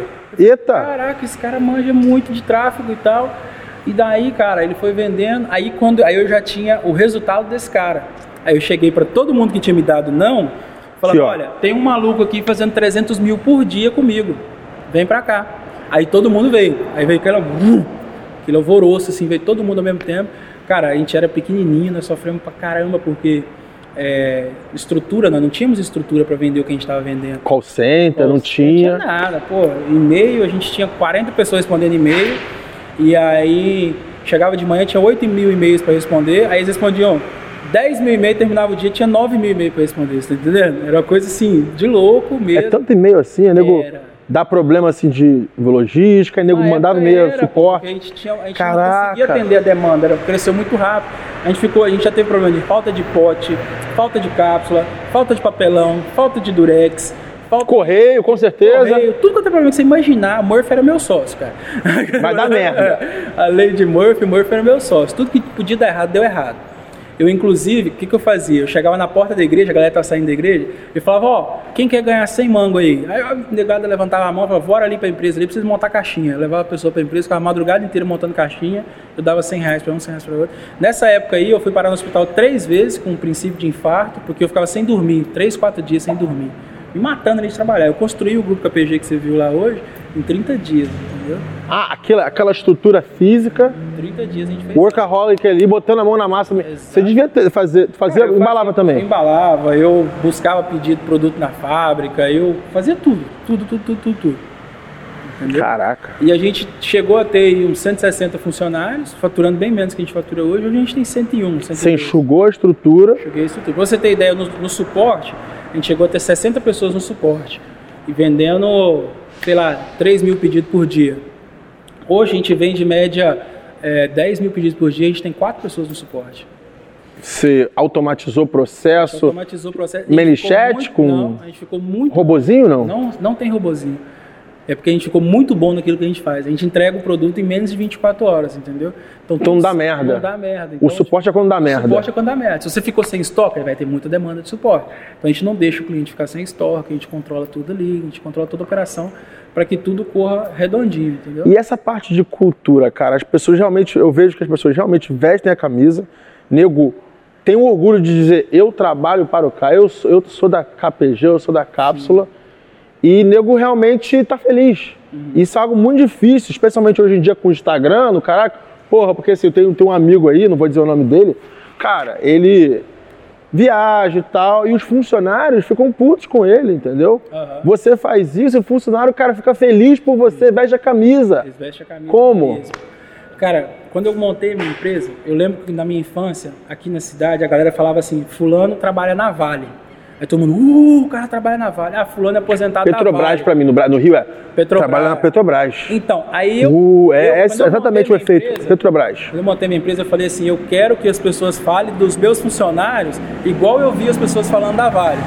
Então, eu criei um, um modelo de cultura deles, de tipo remuneração, de meritocracia, de prêmio, de incentivar o crescimento deles, que gerou isso, gerou esse buzz na cidade e na região. Então eles chegam com o uniforme dele, as pessoas falam: Caraca, você trabalha com Kaiser, meu, que não sei o quê.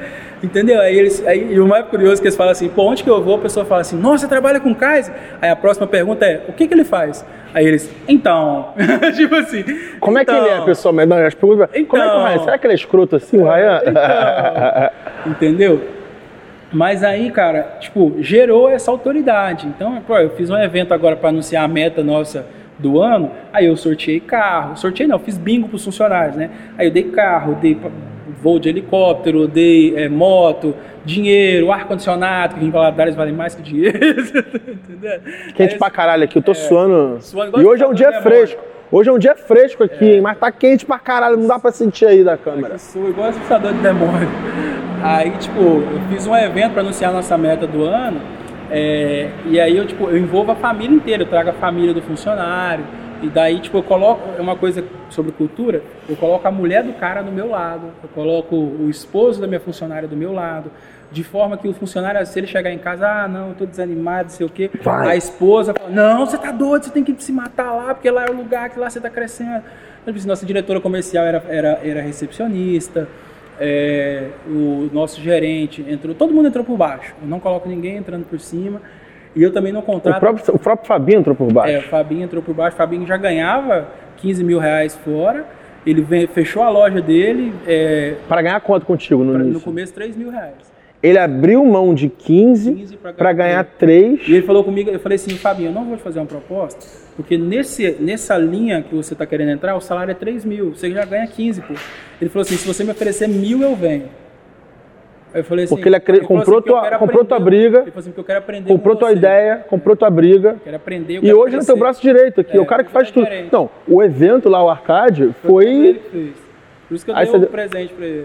que, conta pra galera, que, qual foi o presente que você deu pro teu. uma teu- BMW pra ele, um 328 aí, com uns escapamentos esportivos, umas boiolices. Faz um barulho do caralho aquilo ali. Ah, tss, é que- é- Você deu uma BMW pro teu, pro teu gestor, gerente. É, é o segundo já que eu dou. Caraca, hein?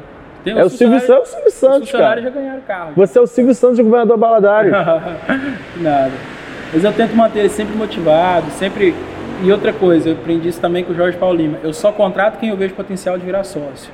Entendeu? Então, tipo, se eu não ver o potencial da pessoa virar sócio, eu nem contrato. Então, Cabeça de dono. espírito, tem que ter um espírito empreendedor, tem que ter cabeça de Será que isso aqui vai estourar muito o custo da empresa ou não? Exatamente, tem que vestir a camisa.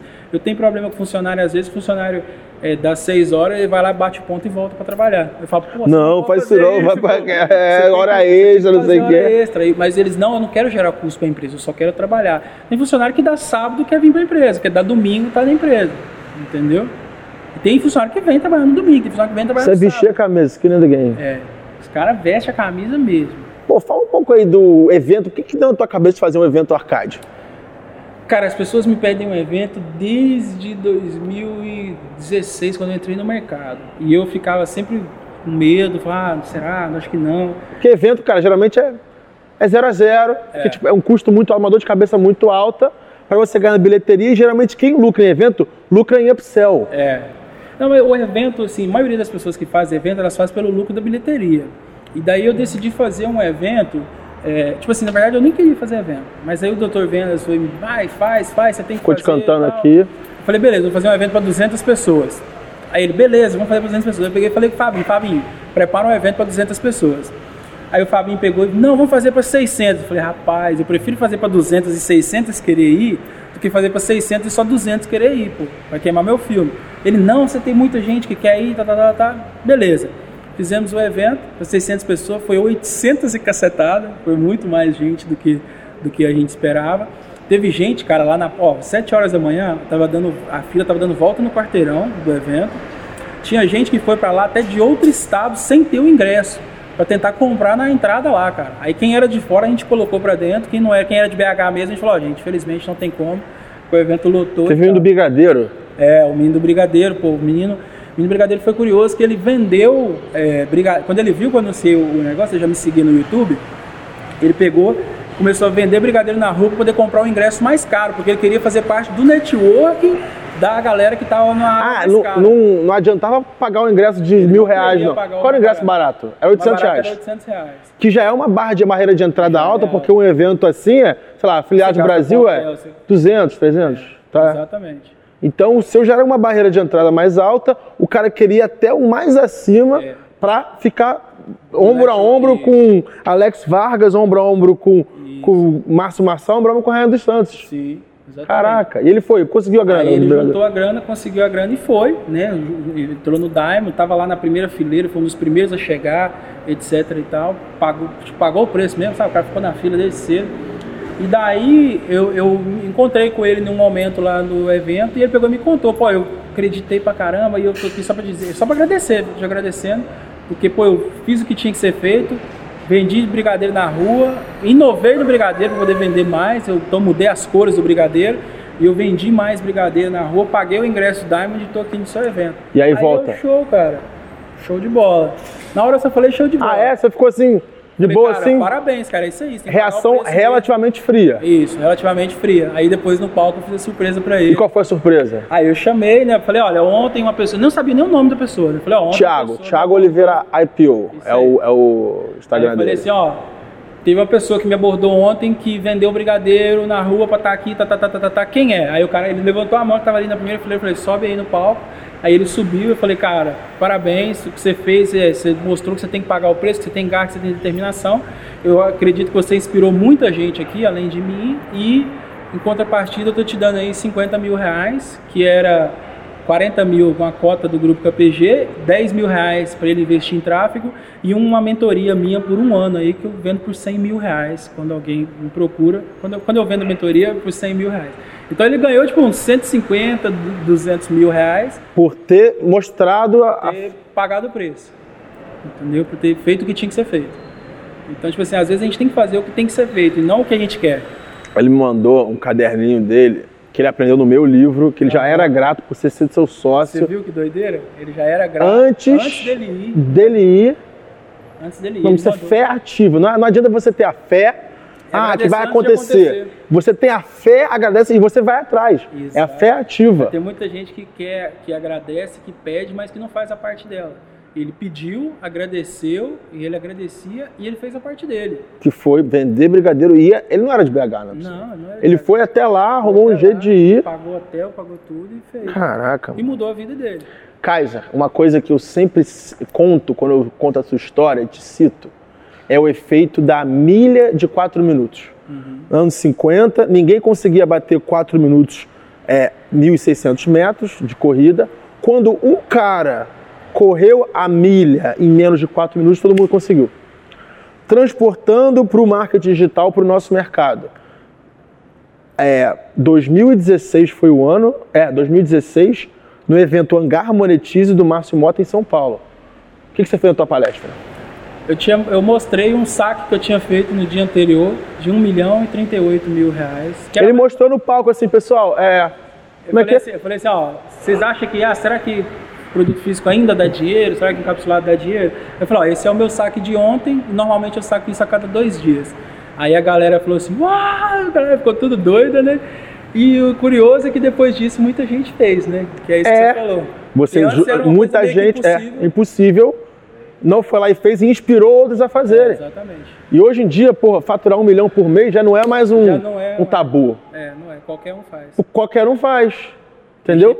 E aí vai indo um milhão. Agora você abriu a, a, a porteira do faturamento de um milhão por dia. Sim, Aí abriu. Agora você quer ir pro próximo que é lucro de um milhão por dia. isso. E onde é que para? e para no IPO, né? IPO, cara. IPO. Para quando eu abrir o capital Cê- cê- então, o teu sonho agora, como gestor, como CEO, como fundador da empresa Cápsula, é, é abrir capital. Isso.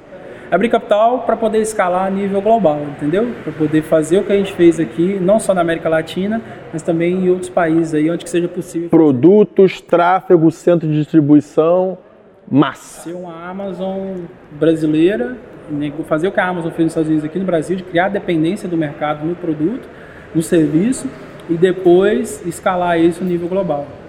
Cara, outra coisa que chama muito a atenção na tua história, e eu me identifico muito, vem de uma frase que eu escutei.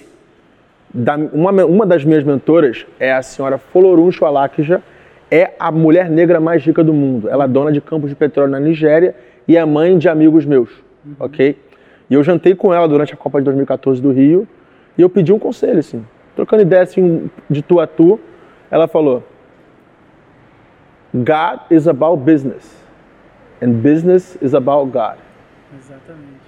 E eu escutei aquilo, eu, porra, eu sempre fui um cara de muita fé, sou cristão, não tenho uma denominação de religião, só que escutar aquilo de uma pessoa muito acima de você te faz pensar em várias coisas.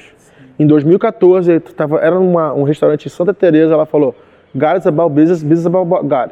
Ela deve ter, sei lá, seus 7 bilhões de dólares de patrimônio, é muito conhecida no mundo inteiro, na África, ela é uma das pessoas mais ricas da África, ela mandou essa. E eu vejo que você, o seu business é about God e o seu God é about business. Conta aí tua relação com Deus aí, cara. Cara, minha relação com Deus é o seguinte: a empresa é dele. Né? A empresa, A empresa não é do casa, Kaiser. Todos os negócios, todos os meus funcionários sabem que o Kaiser é um gerente e que Deus é dono da empresa. E que como gerente, e como Kaiser como gerente, se ele for um bom gerente, Deus vai promover ele, Deus vai fazer ele crescer, mas se ele for um mau gerente, Deus vai substituir ele por um gerente novo.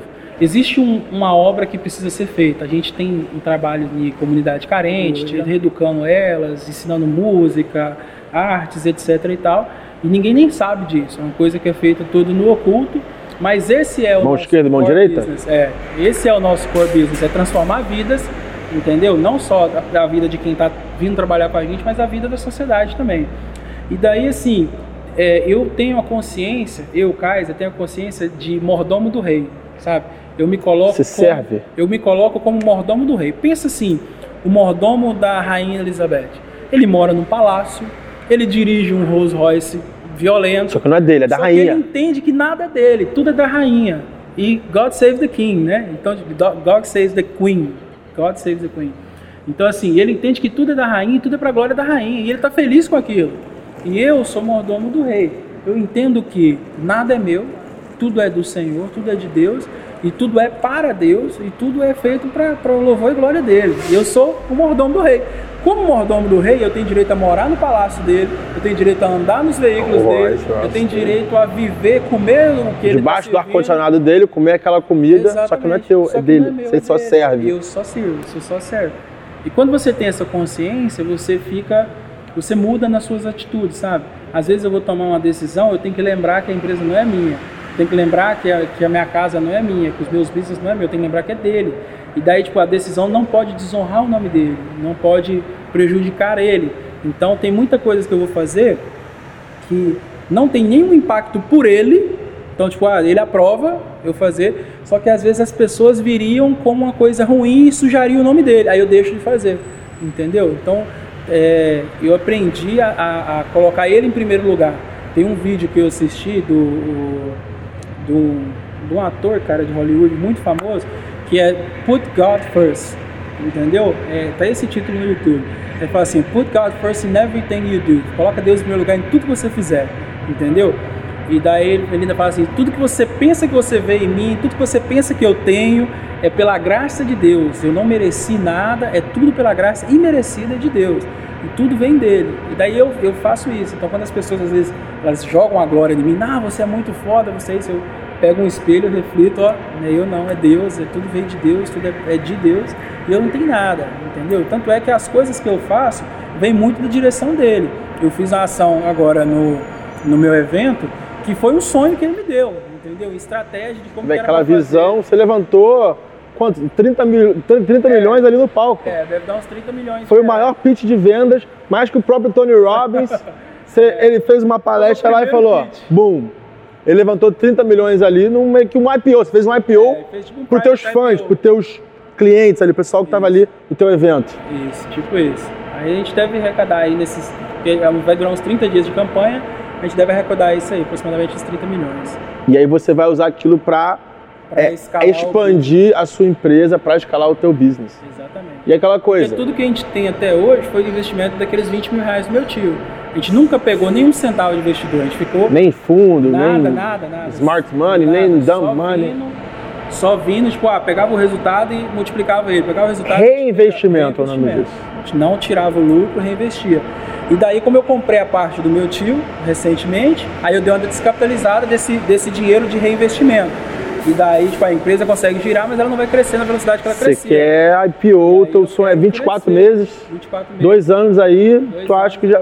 Bolsa de valores, Nova York aqui, Nova tranquilo. York. Ah, Nova York, já, York. já tá? É. Shoot for the stars. Você tá chutando. Pô, mantém isso aqui na edição, tá? Esse barulho aí é o avião do lado, o avião do, do amigo dele tá saindo, Vai passear.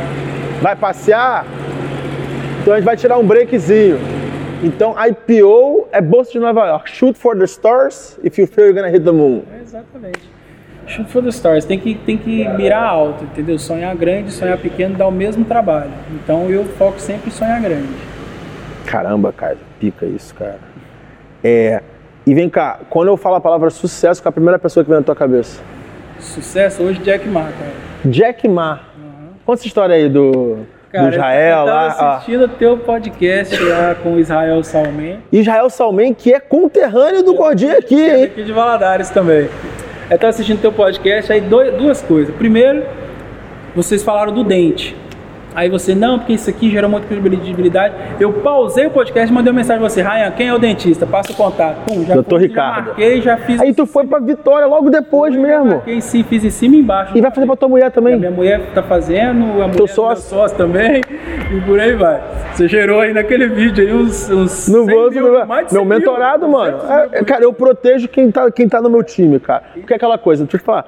Muita gente, muita gente em cima. É. E eu meio que crio uma barreira de entrada. Pô, você quer realmente? Pô, aqui, ó. Paga. Pay the price, paga Pay the price. É muita gente em cima pedindo favor, pedindo coisa, mano. Então, tipo, minha barreira é aquela ali. E ele pagou o preço e, ó, pagou o preço, eu cuido de você. Toma, pá. É, mas foi, pá, muito, mas foi pá. muito curioso, porque aí desse vídeo, né, você ver, aí eu fui lá, Aí eu fiz o, o, o, dente com ele. Aí lá fazendo o dente com ele, o Pedro Faria teve lá. Aí o Pedro Faria pegou e falou assim: pô, você dá consultoria, né? Eu falei: dou consultoria. Aí o Pedro fechou consultoria comigo e já pagou na hora. Bum. Quanto? 50 pau na hora, lá por um dia. O Pedro Faria te pagou 50 mil para passar hora. um dia com você na hora. Exatamente. E daí ele falou, meu sócio, tem uma clínica dele. Aí eu falei assim, pô, esse Ryan já me deu 50 mil de lucro sem nem ter falado com ele pessoalmente. Aí eu peguei e falei assim, bom, beleza. Aí, cara, uma outra coisa é que vocês falavam lá do, do Jack Ma do filme dele, Crocodile. Crocodile and the Young É, aí eu peguei e assisti aquele vídeo, não era muito assistido aquele filme, cara. Aquele filme me deixou empoderado, assim, eu saí... Tesão de vaca, de pau durão. Falei, caraca, mano, eu consigo dominar o mundo e tal, e vambora. Aí, tipo, eu saí muito empoderado do que aquele cara fez, porque eu me inspiro muito nele. Eu também fui muito rejeitado, também tomei muito não, eu também me lasquei. E eu também, tipo assim, consegui construir uma cultura de que as pessoas que estão à minha volta trabalham como se o negócio é dela mesmo, é, e é delas, entendeu? Então, tipo assim, eu me inspiro muito nele e eu, tipo, eu já, já vejo que eu vou ser o Jack Ma do Brasil. e aí usa o logo da, da cápsula, tem um leão, né? Leão. Do topo da cadeia alimentar. É aí, topo da cadeia alimentar. Caraca, mano. Essa roupa aqui está da reserva, é. amigo nosso. Vou é. te apresentar ele lá no Rio quando tu for. É mesmo? O Rony. Muito pra caramba o que eles estão fazendo, pô, oficina reserva lá. Eles estão fazendo tipo uns podcasts com, com a galera do Thales, Rael. Muito, Zezão. Muito, muito, O JP teve lá também. Fica isso, né, cara? Então, Jack Ma. Jack Ma. Cara, é engraçado, a resposta dele, cara, é, eu fiquei muito emocionado agora, não dá pra ver não, mas, porra, eu faço meu podcast pro cara lá de baixo, como eu falei, sentir assim, eu também posso. O cara que está começando, o jovem, que está tá na faculdade ou está com um emprego ruim de CLT, para ele pensar mais alto. Eu nunca ia esperar que um cara de quase bilhão de reais fosse se inspirar por causa de um podcast meu, mano. Inspirei demais. Caralho, mano, eu tô feliz pra caralho. Fez um efeito muito grande, cara. Tamo junto, cara. É, lugar do mundo que você quer ir, você ainda não foi? Disney. Tu cresceu nos Estados Unidos nunca foi na Disney, viado? Nunca fui na Disney. Pô, a hora de levar tuas filhinhas, né? Exato. É, das aí, filhas. Tipo, se eu não levar eles agora nas férias, eu tô lascado. Tô ligado, tô ligado. Então, Kaiser, livro que você mais deu de presente, ou que você mais recomendou, mano, lê esse livro. O Homem Mais Rico da Babilônia, né? Que vem o nome do Arcade. Exatamente. Por que ó, esse livro, O Homem Mais Rico da Babilônia? Porque quando eu recebi esse livro, a pessoa que me deu esse livro falou o seguinte, se você aplicar o conhecimento que está nesse livro, é impossível você não ficar rico em cinco anos. Eu meio que duvidei, mas depois eu coloquei em prática essa frase e ela realmente é verdade. É mesmo? É. Leiam O Homem Mais Rico da Babilônia. Se quiser uma leitura a mais, A Chave Mestra para a Riqueza, Master Key to Wealth, de Joseph Murphy, e Segredos da Mente Milionária. Milionário. Mas tem que ler várias vezes. Tem que ler várias vezes. Porque é. você não vai internalizar aquilo em uma vez só. É, eu li milhares. Lê várias vezes, lê várias vezes. Aquilo fica parte do teu DNA. Exatamente. Aí você vai ficar rico. Eu te garanto que você vai ficar rico. Kaiser, a câmera tá ali, cara. Você tem. Pensa assim, num jovem uh, meio que perdido na vida, o que você, do topo da tua, tua experiência, dos teus altos e baixos, das tuas vitórias e derrotas e do seu avião, do seu helicóptero, tem a compartilhar essa molecada aí que está perdida na vida? Bom, o que eu tenho para falar é que é, bota em prática, tá? muita gente me aborda às vezes falando, cara, eu já estou estudando tem um ano, eu já estou fazendo não sei o que, não sei o que, só que eu ainda não fiz a minha primeira venda, eu ainda não comecei a ganhar dinheiro, eu falo, opa, para tudo que você está fazendo e aplica. Você não vai ganhar dinheiro com, conhece, com aquilo que você sabe, você vai ganhar dinheiro com aquilo que você faz com o que você sabe. Então, assim, mesmo que as pessoas erram, né, que tem aquele negócio assim, você erra 100% das, você erra 100% das vezes que você não tenta. Então, se você tentar, mesmo que você achar que você não tem conhecimento suficiente, que você está começando, que você não, não, não adquiriu, não vai conseguir fazer como eu faço ou como o Ryan faz, não precisa fazer como eu faço nem como o Ryan faz, vai e faz do seu jeito. E que mesmo que você erre 90% das vezes, você ainda vai estar tá ganhando muito, porque você vai estar tá tentando.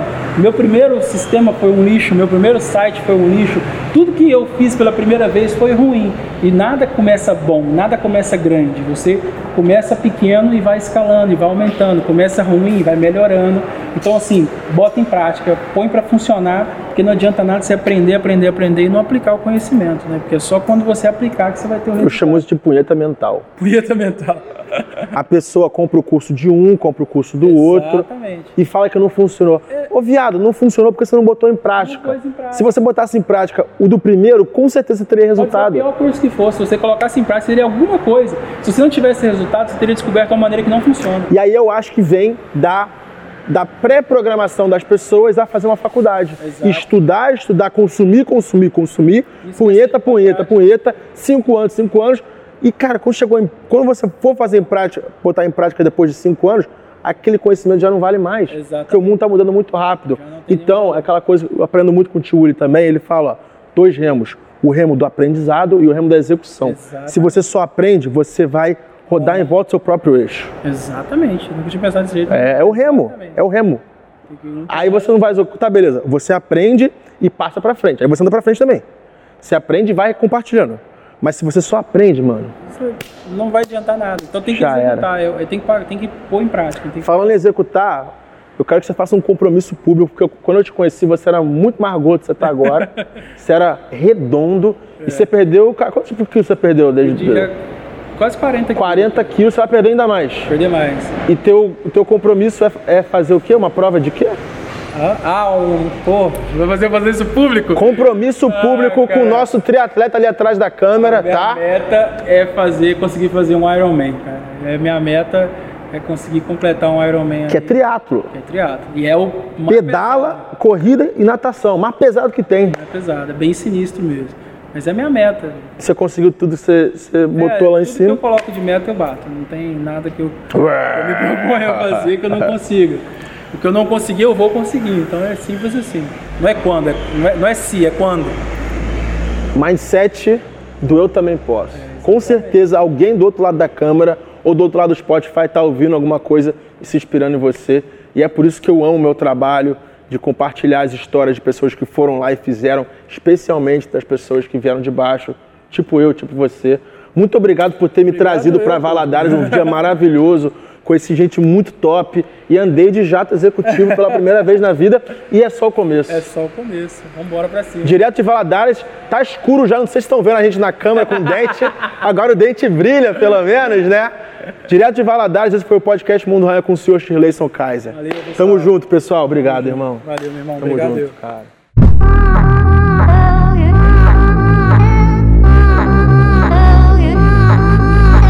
Worship. Worship. Worship. Worship. Oh my, oh my, oh my, oh my God.